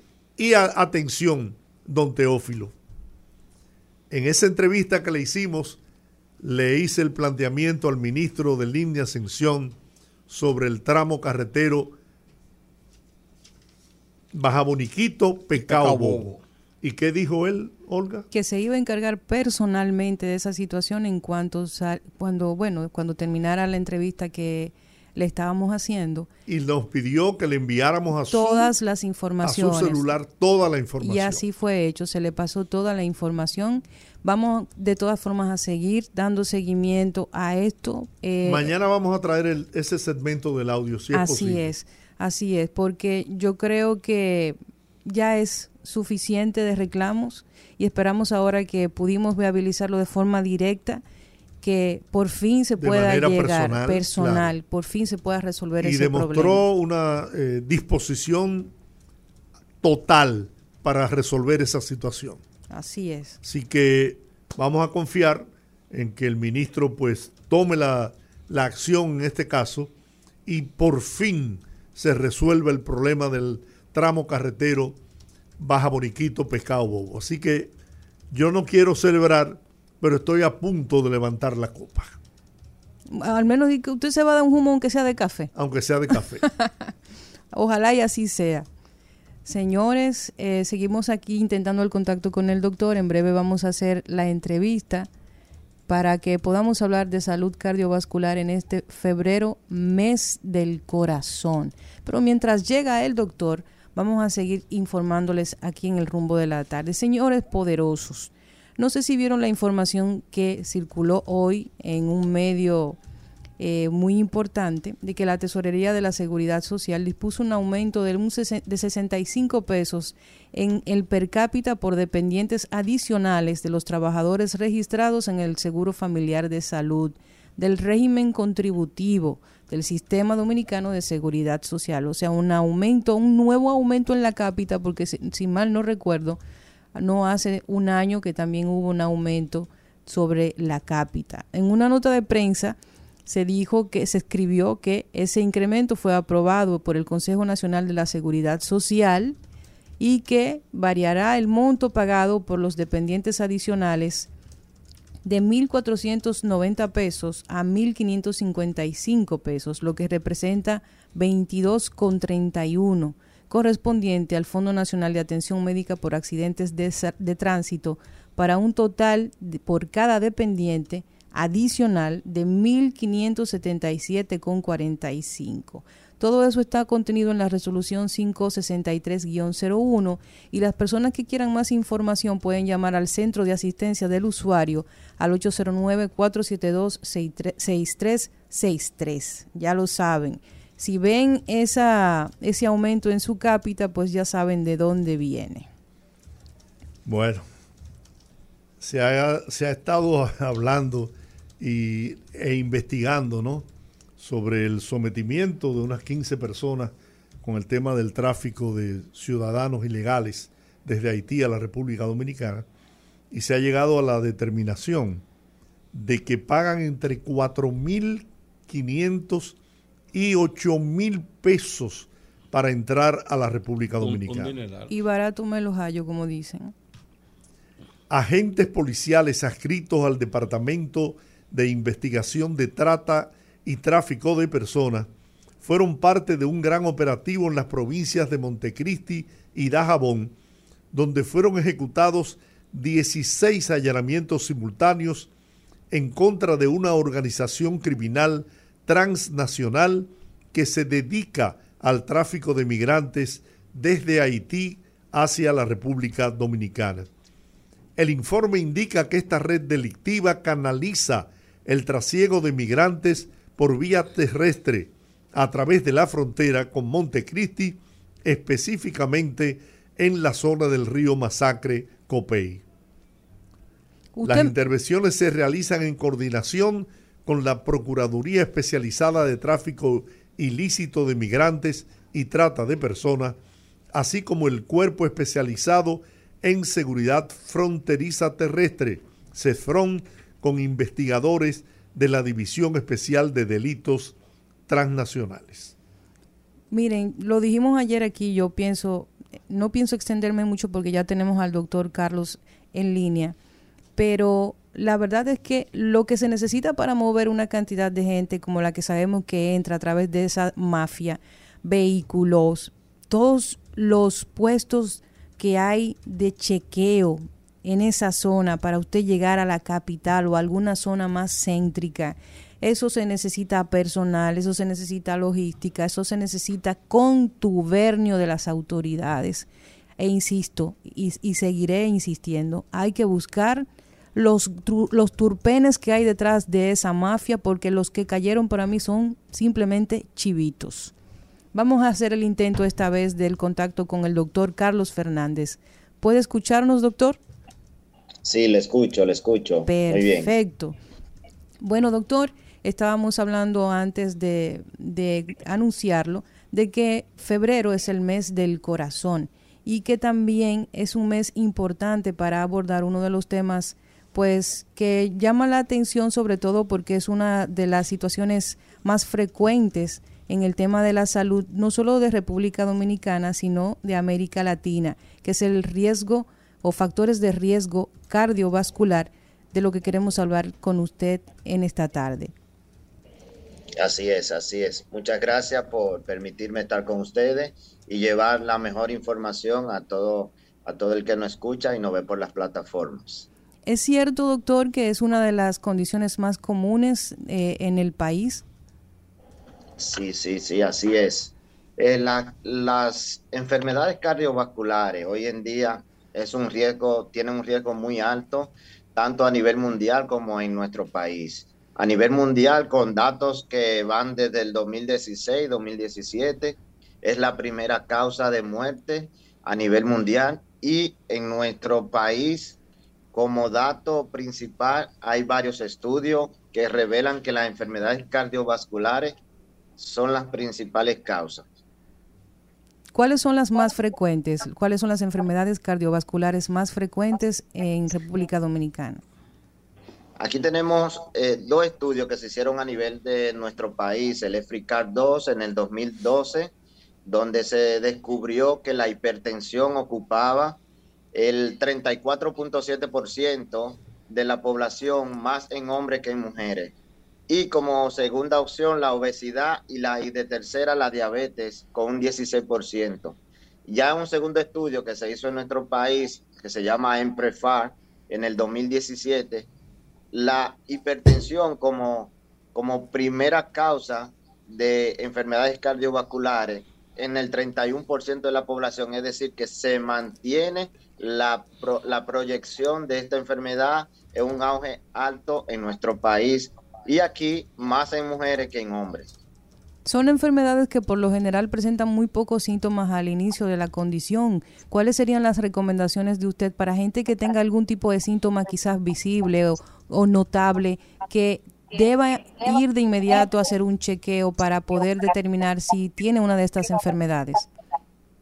Recuerden que las enfermedades cardiovasculares muchas veces no dan síntomas y desde el inicio debemos tener una buena evaluación preventiva con el cardiólogo para prevenir esta enfermedad. Todo aquel que esté en sobrepeso, que tenga familiares con hipertensión, diabetes, aquel que ha tenido eh, eventos cardiovasculares, familiares, aquellos que no hacen actividad física, que fuman muy frecuente, que beben, que consumen muchas cantidades de alcohol, hmm. consumen muchas cantidades de, de, sal y aumento en, en las cantidades de alimentos eh, y saturado, debe ser evaluado por el cardiólogo para como prevención y si ahí se encuentra la patología, nosotros lo podemos tratar y darle seguimiento. ¿A partir de qué edad sería prudente que una persona que no tenga un historial, por ejemplo, de familiares o que solo tenga alguno de estos elementos como sobrepeso u otras eh, condiciones, deba ir a hacerse una evaluación? La evaluación con el cardiólogo, desde que nacemos debemos hacernos una evaluación con el cardiólogo, porque tenemos enfermedades eh, patologías que desde el nacimiento la traemos, que son congénitas y que no la sabemos porque nunca nos evaluaron desde niño, pero no hay edad específica, siempre y cuando debemos hacer una evaluación completa, exhaustiva, para disminuir los riesgos cardiovasculares y así evitar a temprana edad ser hipertenso, ser obeso, ser diabético, etcétera, etcétera. Una persona con diabetes, por ejemplo, le puedo citar el caso de la, tecnología médica ha avanzado muchísimo en los últimos años y he escuchado casos de personas que remiten diabetes. No sé si el término es correcto, porque tengo entendido que esta actriz Halle Berry, ella tiene una bomba de insulina que automáticamente le inyecta lo que necesita su cuerpo, pero no todo el mundo tiene acceso a ese tipo de tecnología por lo costosa que puede resultar. Una persona que controla ciertos aspectos de su salud como eh, eh, buena alimentación o ejercicio con frecuencia, puede llegar a tener un completo control la diabetes, por ejemplo. Sí, no solo de la diabetes, sí, porque muchas veces no la padecemos como tal si somos mal alimentados o no tenemos una rutina adecuada de salud. podemos eh, iniciar con esos procesos ya si algunas ocasiones ya el proceso se ha hecho, yo he tenido muchos pacientes que son hipertensos y que son obesos y cuando, cuando han mejorado el peso, la actividad física, he tenido que quitarle los medicamentos. Es decir, que muchas de estas patologías son prevenibles y se pueden controlar. Yo siempre he tenido también una inquietud sobre la diferencia que existe entre, entre diabetes y resistencia a la insulina. Sí, lo que pasa es que eso es un término que se lo vamos a dejar más, eh, más profundidad a los endocrinólogos. Aquellos que son diabéticos ya son per se de necesidad de, de medicamento específico para la diabetes y, y siempre debe utilizar el mismo. Los que son resistentes a la insulina muchas veces producen una cantidad ligera o mínima y deben de necesitarse algunos medicamentos para mejorar esa situación. Pero a profundidad es un término, es una, es una gran especialidad donde con una gran diversidad de problemas, la diabetes, donde debe ser bien definida por el endocrinólogo. ¿Quiénes son más frecuentemente eh, los blancos de este tipo de enfermedades cardiovasculares? ¿Es más común en mujeres o en hombres? A primera edad, los hombres somos más propensos de ser hipertensos. A segunda etapa de la vida, ya 30, 40 años de edad, eh, van aumentando las mujeres en proporciones más que en los hombres. Esto se ha debido a la disminución de las hormonas en las mujeres, la menopausa, etcétera, donde van disminuyendo esto y esto hace que haya un aumento en la progresión de la hipertensión y problemas cardiovasculares en las mujeres. Y en el caso, por ejemplo, de las diferencias biológicas evidentes entre un grupo y otro, eh, ¿suele ser el tratamiento similar, igual para ambos grupos o quiénes, quiénes tienden a responder mejor a los tratamientos? Eh, eso va a depender del paciente, la condición que lleve, la otra patología que tenga sobreañadida, hasta el color de piel, si es obeso, si tiene problemas renales. Por tal razón, debe ser evaluado exhaustivamente por el cardiólogo. No llevarse del vecino, del amigo que usa tal medicamento, que usa lo mismo, porque no todos los medicamentos son efectivos para un tipo de persona. Debe ser evaluado y nosotros, según la evaluación que le hagamos al paciente, vamos a considerar cualquier tipo de medicamento que sea específico para ese tipo de persona. Perfecto. Bueno. Bueno, eh, yo creo que ese es un tema muy complejo y además de eso, uno, uno de los problemas que tiene que ver con la diabetes precisamente y los problemas eh, cardiovasculares, o sea, cardíacos, es que la gente no siente dolor ni se da cuenta hasta que no tiene el problema encima.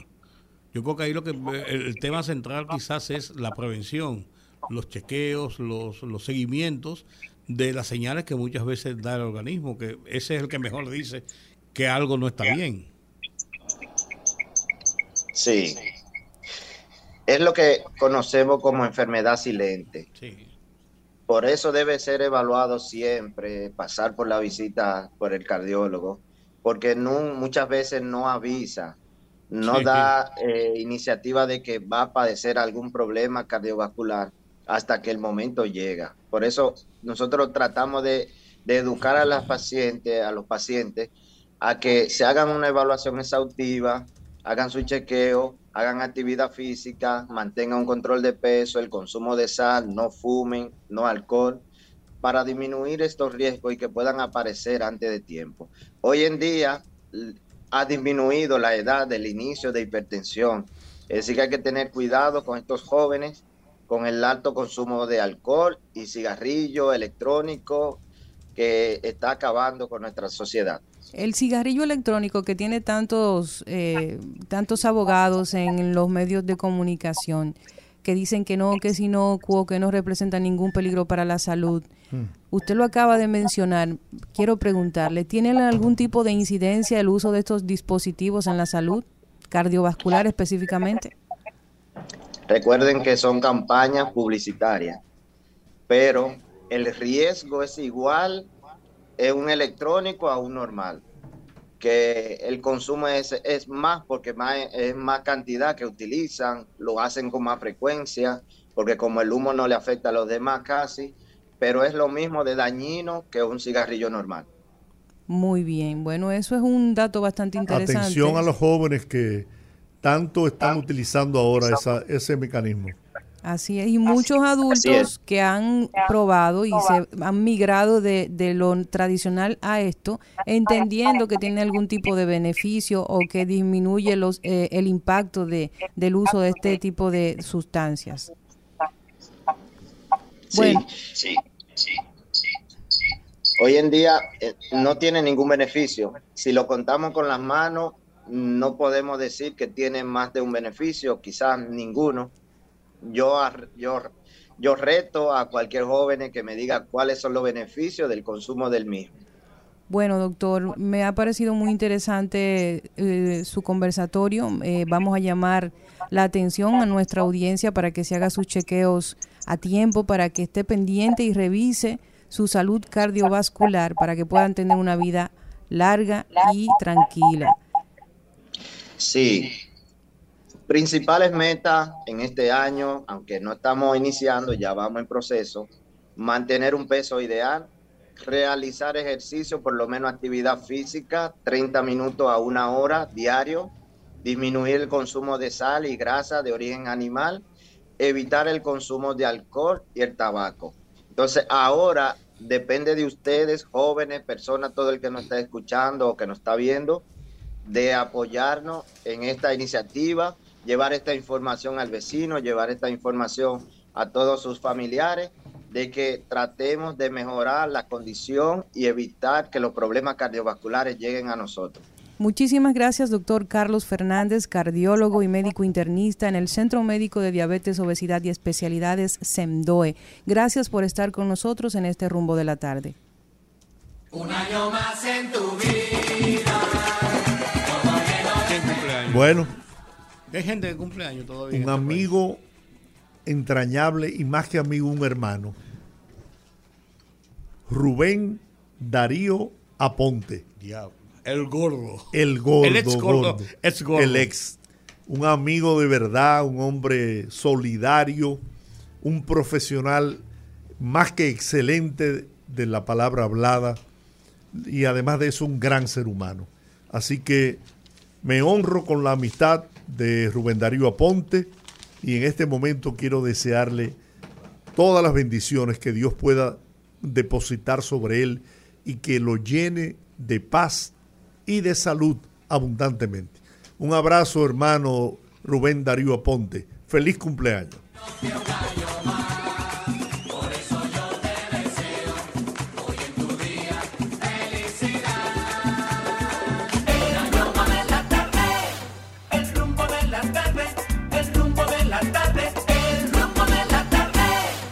Yo soy un crítico de, la burocracia gubernamental. Porque la burocracia gubernamental le, troncha la vida a uno, le, fuñe la, cosa. Hasta en el tránsito los AMET son parte de esa burocracia y embroman a uno. Ahorita teníamos una, una comunicación por teléfono con una funcionaria de pasaportes, se cayó la llamada, ella salió y vino aquí. Eso se llama eficiencia porque está dándole a la gente la información que la gente necesita. Julia Martínez, retomamos la conversación con ella encargada del Departamento de Relaciones Consulares de la Dirección General de Pasaportes. Ella nos estaba explicando, eh, iba a comenzar explicando qué está pasando con el tema del sello, de la libreta, de la renovación, cómo está el, el asunto de gente que tiene una, una cita para el mes de junio y la gente dice, pero ¿y por qué junio? Me están tronchando mis posibilidades de yo salir. Nos acompaña también Juan Rosa, quien es el consultor jurídico de la Dirección de Pasaportes. Y ahí está un amigo allá sentado eh, en, la, lejanía, que es Ariel Manzanillo, que es el hombre, Manzanillo, el hombre, que hace de la comunicación. Los enclaves, los contactos. Aquí está la gente de pasaporte. Un excelente profesional de la comunicación. Eso es así, eso es así. Siempre, siempre lo principal te responde una llamada. Porque uno de los problemas que tiene la, burocracia oficial es que no responde llamadas. Y Ariel, aunque sea el otro día, te dice, vi una llamada tuya perdida. No sabe para qué, pero te responde. Y eso es ser educado y ser buen profesional. Fundamentalmente educado. Julia, síguenos explicando qué, qué es que hay ahí con las libretas de los pasaportes, con el sello, que las citas, qué es lo que pasa, cómo se va a solucionar eso, cómo llegamos ahí ya no importa, llegamos. Ahora, ¿cómo vamos a solucionarlo? Sí, eso es lo que yo digo. Enfrente, de una situación lo que... Tenemos, ya tenemos el problema. Exacto. Buenas tardes. Enfrente de una situación lo que hay que buscar es la solución. Ya estamos acá, ¿verdad? Sí.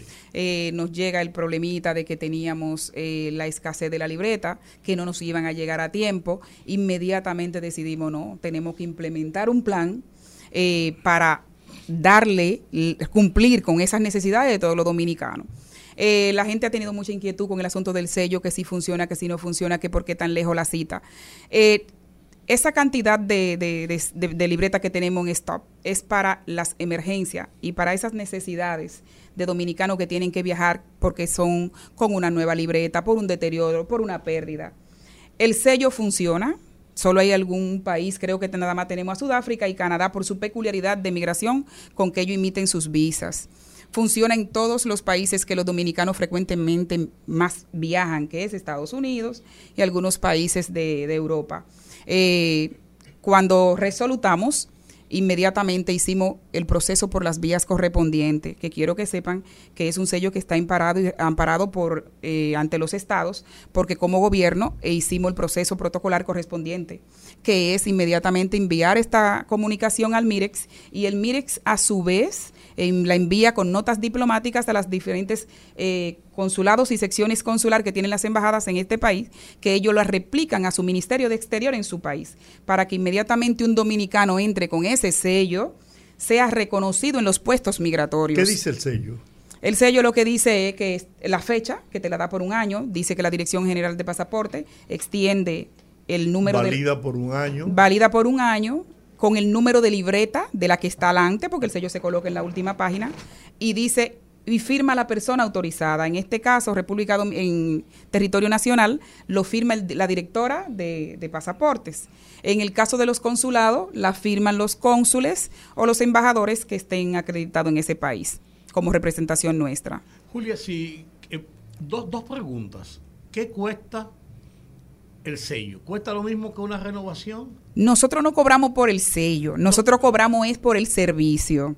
Porque el sello, o sea, después que lleguen las libretas, todos esos expedientes que se capturan con el sello, se le va a entregar la libreta. Ah, o sea, ya usted tiene un proceso adelantado. Lo único que cuando llegamos al, al punto de, de imprimir, se queda en un stop se queda ahí parado hasta que llegue la libreta. Entonces Pero usted, va con tu pasaporte, exacto. mi sello, mi, mi, libreta nueva. Lo bueno de eso es que lo hacemos de esa manera que no es solo colocando un sello a la ligera, de que ven con tu pasaporte y te coloco el sello y te lo platifico, no.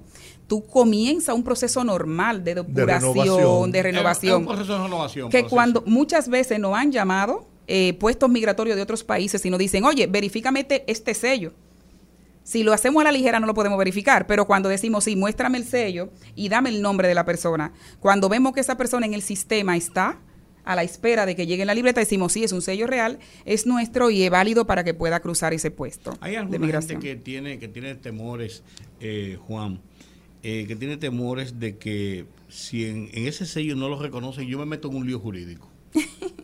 Sí, porque a lo mejor dicen, ey, ey, ey, eso, es ilegal. Y, allá te ponen las esposas, ¿eh? De una vez. Rudy, eh, el sello es legal. No, no, yo no digo que no. Yo lo que te quiero decir. Eso es lo que le quiero aclarar. El sello es legal. Ahora, ¿qué resulta? Que si llega a un país donde quizás todavía no lo estén reconociendo, pues obviamente que lo van a detener por un momento hasta tanto se confirme si real y efectivamente ese sello es verdadero y si sale de la Dirección General de Pasaporte. Y es como dice nuestra compañera Julia Martínez, e inmediatamente se comuniquen con la Dirección General de Pasaporte y se les pidan las informaciones del lugar, que confirmen con los datos, que se busquen en el sistema de la Dirección General de Pasaporte, pues obviamente entonces nos vamos a dar cuenta de que real y efectivamente esa persona está apta para seguir transitando al país donde haya viajado. Julia, eh, un caso. un caso. Yo hice una cita, a mí la cita todavía me cuadra la cabeza. Yo hice una cita me la pusieron para junio, para julio, porque así la están dando, según lo que yo he oído. Junio, julio, para ir a buscar el sello. Pero yo tengo que, yo tengo que irme de viaje ahora en, a final de marzo o, a principios de abril, porque tengo un compromiso que tengo que hacer el viaje. ¿Cómo yo puedo entonces eh, salvar ese obstáculo del tiempo? Sí, yo le exhorto a todos los ciudadanos dominicanos que si tienen una, tienen una actividad fuera del país, pueden comprar su pasaje sin ningún temor. Eso le va a validar a usted que usted va a salir al exterior. con esa prueba nosotros le damos su pasaporte inmediatamente. Puede vamos ir. A suponer, yo, yo no puedo comprar el pasaje porque todavía no tengo la visa. Por, entonces. Por, tendría que tener una cita para, la, para ah, los consulados. Por lo menos, la, cita consular. porque si tú no puedes ir con el pasaporte vencido. Así es. Entonces, tienes, ¿cómo tú pruebas que se pasa por.? Entonces, antes, con la cita la visa. Con la cita, pero ojo, como yo soy encargada consular, yo tengo contacto con todas las embajadas y sesiones consulares del país. Yo llamo y verifico que si llegan una cita falsa, lo que van a tener un problema, un problema con ese consulado, porque yo lo voy a reportar no, ahí, entra Juan Rosa, el departamento jurídico que pasó aquí. Sí, sí, yo lo reporto, lo envío a la embajada y le digo, mire, esta persona vino aquí con este papel diciendo que tiene un proceso allá en la embajada americana. Entonces, cualquier embajada. O cualquier embajada, pero con la americana que más me sucede. Entonces yo le digo a los dominicanos, no se dañen su, su historial, porque entonces esa embajada te va a fichar como falsificador cuando yo lo voy a reportar. O sea, no, no hagan eso. Esperen que llegue la libreta por si quieren tener una... El sello que se le coloca al pasaporte tiene validez por un año. Sí. A partir de la fecha en que se coloca. ¿Cierto? Correcto. Eh, eh, sí, de a partir de la fecha que se coloca, eh, pero la resolución comenzó el 6 de febrero, la 005-2023. si llegamos, un, por ejemplo, a mayo, vamos a decir, ya no se lo podremos dar hasta un año, porque ya eso es temporal. O sea, el sello usted lo va a estar utilizando mientras no tengamos libreta porque en abril nosotros vamos a notificar a todo el que hizo el proceso que ande con un sello, vaya a la embajada que le quede más cercana si usted está fuera del país o venga aquí a cualquier puesto de nosotros de, las OPP que tenemos y retire su libreta. No va a haber una razón por qué usted dura el año entero con el sello. No va a tener que hacer pago adicional. No, para nada. Porque ya lo que pagó para la colocación del sello sí. le valida para la obtención de la nueva libreta. Sí, la única va a tener la molestia de ir a buscar, dado viaje, de ir a buscar el, documento. ¿Qué, ¿Qué, otro requisito tendría que cumplir para que eh, sea efectiva la entrega de la libreta? Fotografía, le toman la foto. Todos, porque acuérdense que el documento... Y, estamos exigiendo otra vez el acta eh, certificada. Nunca la hemos solicitado certificada. Eh, lo que pasa es que antes... antes había que llevar la certificada, Julia, yo, yo No, legalizada con el sello atrás. Es, pero ya eso es asunto de la Junta, que entendía que, las, que, el mismo documento que tú dabas, ellos mismos tenían que, certificarlo. o sea, eh, ya no es cuestión de pasaporte. no. ya, no. Nosotros recuérdense que somos una libreta en blanco, que solo plasmamos lo que nos dice la Junta Central Electoral. Perfecto. Que son los pues, eh, quienes son dominicanos. Eso es bueno saberlo. Es bueno saberlo. ¿Qué pasó con las... Con con, los datos que nosotros requerimos es que el, registro civil dominicano no estaba completamente digitalizado. Aquí hay personas que se declaraban en San Juan y también se declaraban en San Pedro. O sea, que tenían doble acta. Tú cuando tú entras al registro y tú miras, tú dices, pero ¿a quién le voy a dar el pasaporte? Entonces él se le exigía, tráeme una acta, de nacimiento para yo validar lo que tengo en el sistema. Pero no, en realidad trabajamos con la que tenemos actualmente y que claro, que tenga... Eh, eh, tenga todos los, los, elementos que tiene que tener un acta de nacimiento. Si yo tengo una cita para junio, me gusta junio, me gusta, encanta. Yo es, es marzo que cumplo años, pero en junio. Si yo tengo una cita para junio eh, de ir a renovar el pasaporte, pero yo, mi plan realmente es viajar junio o julio, eh, yo puedo entonces ir a esa cita eh, eh, pedir mi cita en el consulado que voy a pedir mi visado. Y con eso si me pasa del mes de abril ya no tienen que ponerme el sello, sino que me van a la libreta nueva? No, cuando usted tenga su cita, si usted tiene una cita para junio, ya para esa fecha usted no necesita llevarme prueba de emergencia porque ya vamos a tener las libretas. Ok, eh, o sea, de, abril, vamos a poner la medida de abril para adelante, posiblemente ya, ya ese no es el problema. Yo quiero que los dominicanos entiendan que el, exigir un ticket aéreo, una prueba, eso no es un requisito para darle su pasaporte. El pasaporte es algo que es obligatorio para todos los dominicanos. Es por la emergencia, que estamos pasando. y eso es momentáneo, sí. Yo creo que, yo creo que el, se me va a quedar. Pero no, espérate, espérate, yo, no, oye, no me hablen el tiro, que, que, que fallo la bola. ¿Cuántas citas o cuántos atrasos por lo que es la estadística de pasaporte ustedes entienden que tienen para cumplir tan pronto le lleguen eh, tanto las libretas como en los sellos que están colocando? Porque yo me supongo que cuando vino la escasez esta, que se armó el lío, mucha gente, como pasa en todos los eneros del mundo, eh, en este país, todo el mundo va junto entre el día 3, 4, 5 y 6 a buscar, a buscar renovar el pasaporte. sabes porque, por qué, Porque tiene que ser el 8 y, y, ah, nos renovan aquí porque allá le cobran el doble. Ah. Sí. No, no, yo, esa, yo no quería entrar en esa parte porque después es verdad. Entonces, pero ¿cuántos entienden ustedes que se le han quedado atrasados? Porque me supongo que mucha gente no ha acudido eh, en cuanto a lo que son las estadísticas regulares que ustedes manejan.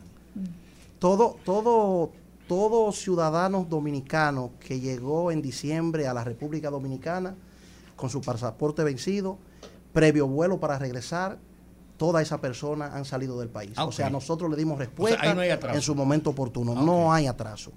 No hay atraso. No tenemos atraso con personas que hayan llegado con justificación. Sí, o sea, tener su- Porque, tener su vuelo. porque les reiteramos, les reiteramos de que las libretas nunca se agotaron. Ahora, en el momento cuando nos informan de que ya no iban a haber libreta para diciembre, el suplidor me informa que no hay porque la materia prima no la podían obtener a tiempo. Entonces ahí es que nosotros resolutamos la resolución 005-2023 para entonces el asunto del sello. Sí. Entonces, es ahí entonces donde nosotros, la libreta que ya teníamos en bóveda, la hemos mantenido para los casos de emergencia. Es decir, que nosotros no tenemos atraso en la Dirección General de Pasaporte. En, su bueno condición de abogado, consultor jurídico de la Dirección de Pasaporte, ese contrato que se suscribió para la confección y compra de las libretas del pasaporte, ¿contemplaba algún tipo de penalidad por incumplimiento? No, porque no se hizo un contrato. Fue una, o sea, lo que se preparó para la- las libretas que venían en el mes de diciembre fue una Adenda. una adenda. Entonces.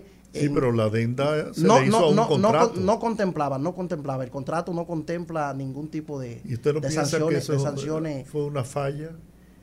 Bueno, eh, de acuerdo a la información que el suplidor nos informó a nosotros en la Dirección General de Pasaporte, eh, eso se debió, porque nunca ellos habían fallado, eso se debió al asunto de la pandemia, que la materia prima no llegó a tiempo, eh, y es entendible, porque hubo muchos retrasos, muchos retrasos hubo en, eh, no solamente en la Dirección General de Pasaporte, sino en muchísimas Países. empresas, en muchísimos países, eh, con relación a, a ese suministro de esa materia prima. Entonces, fíjese que, que ya en el mes de diciembre sí se hizo una, lici- una licitación pública donde participaron las personas que entendieron y pasó la persona que cumplió con los requisitos del pliego de condiciones.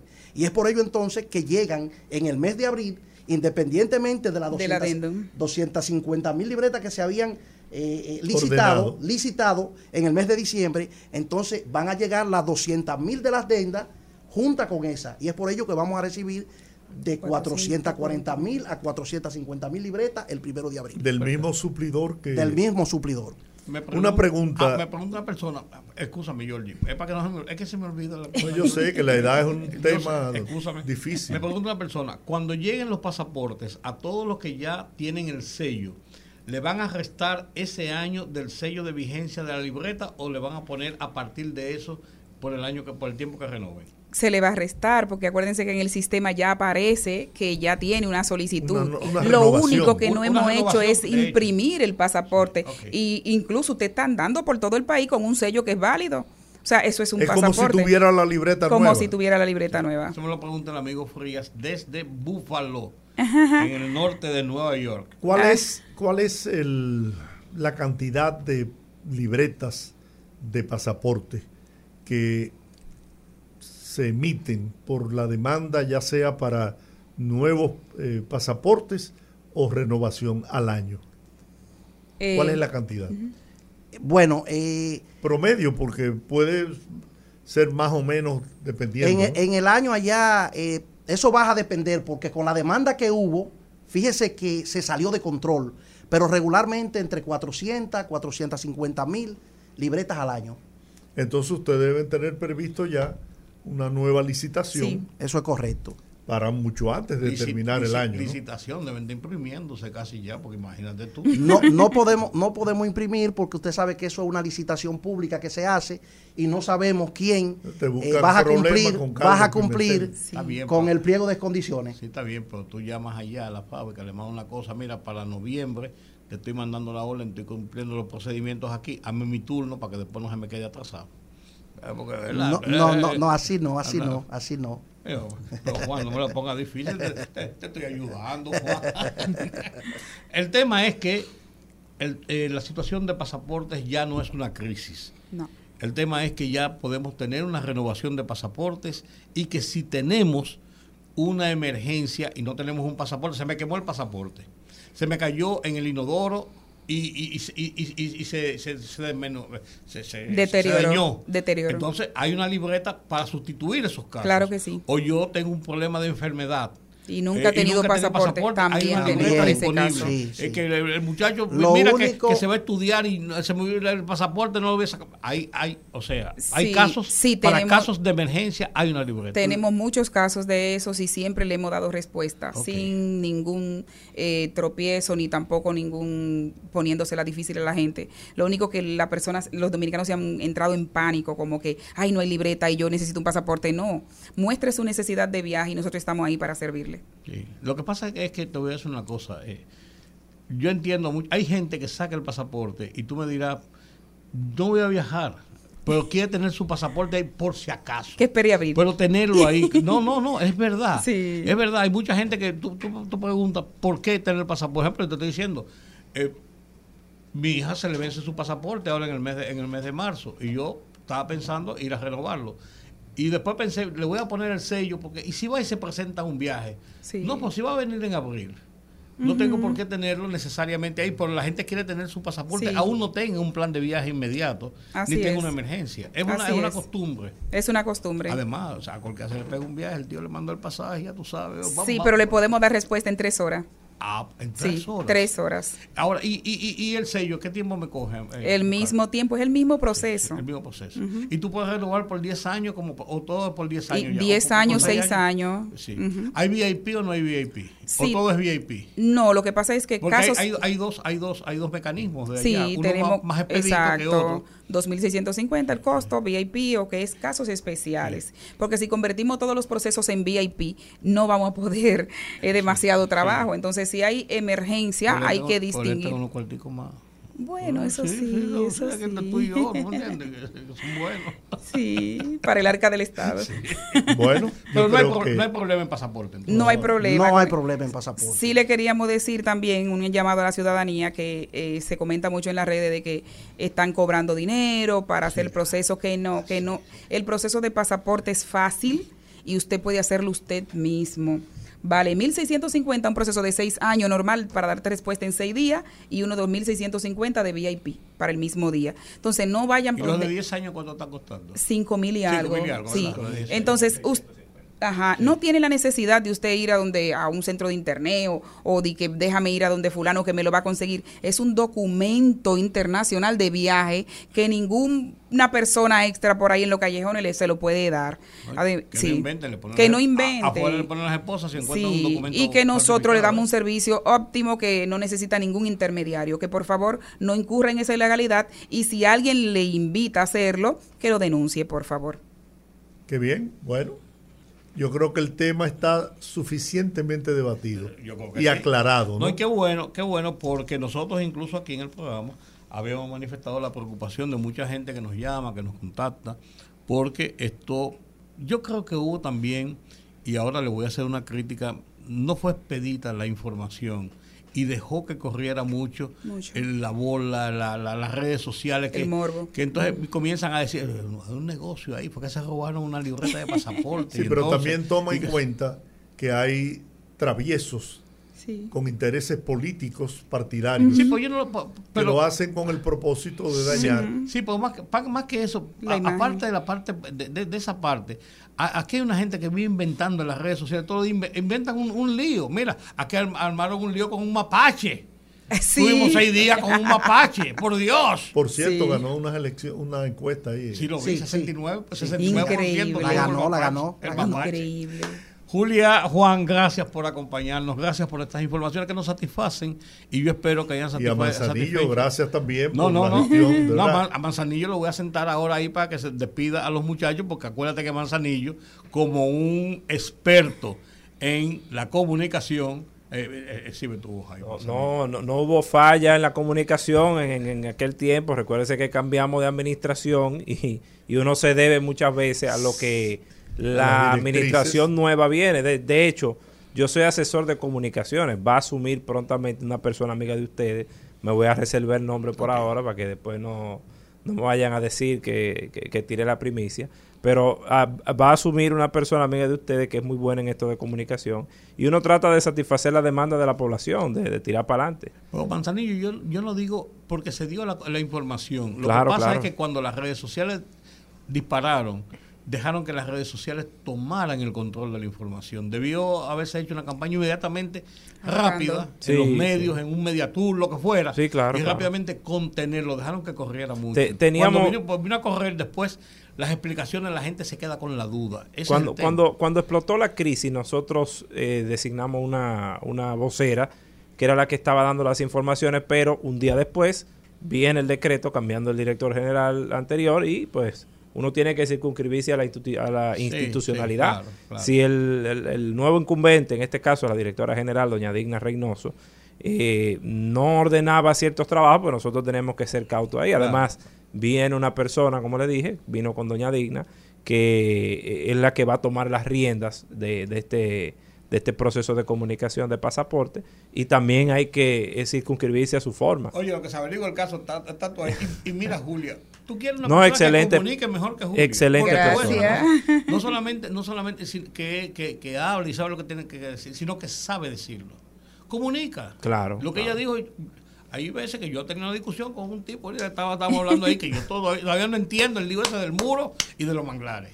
A mí hay que explicármelo otra vez. Señores, terminamos por hoy. Gracias, Juan. Nuestras excusas a nuestra audiencia de porque no pudimos utilizar la última media hora para que pudieran opinar y expresarse pero mañana tenemos tiempo. Y valió la pena. Se le va a dar una hora más, denle una hora más a los oyentes para que llamen. Valió la pena, valió la pena. yo, habla con Antonio Pellán. Mándale un pasaporte, ven aquí. Ay, vamos preso todos. Gracias, hasta mañana. Dios les bendice. Hasta mañana. Rumba 98.5, una emisora RCC Media.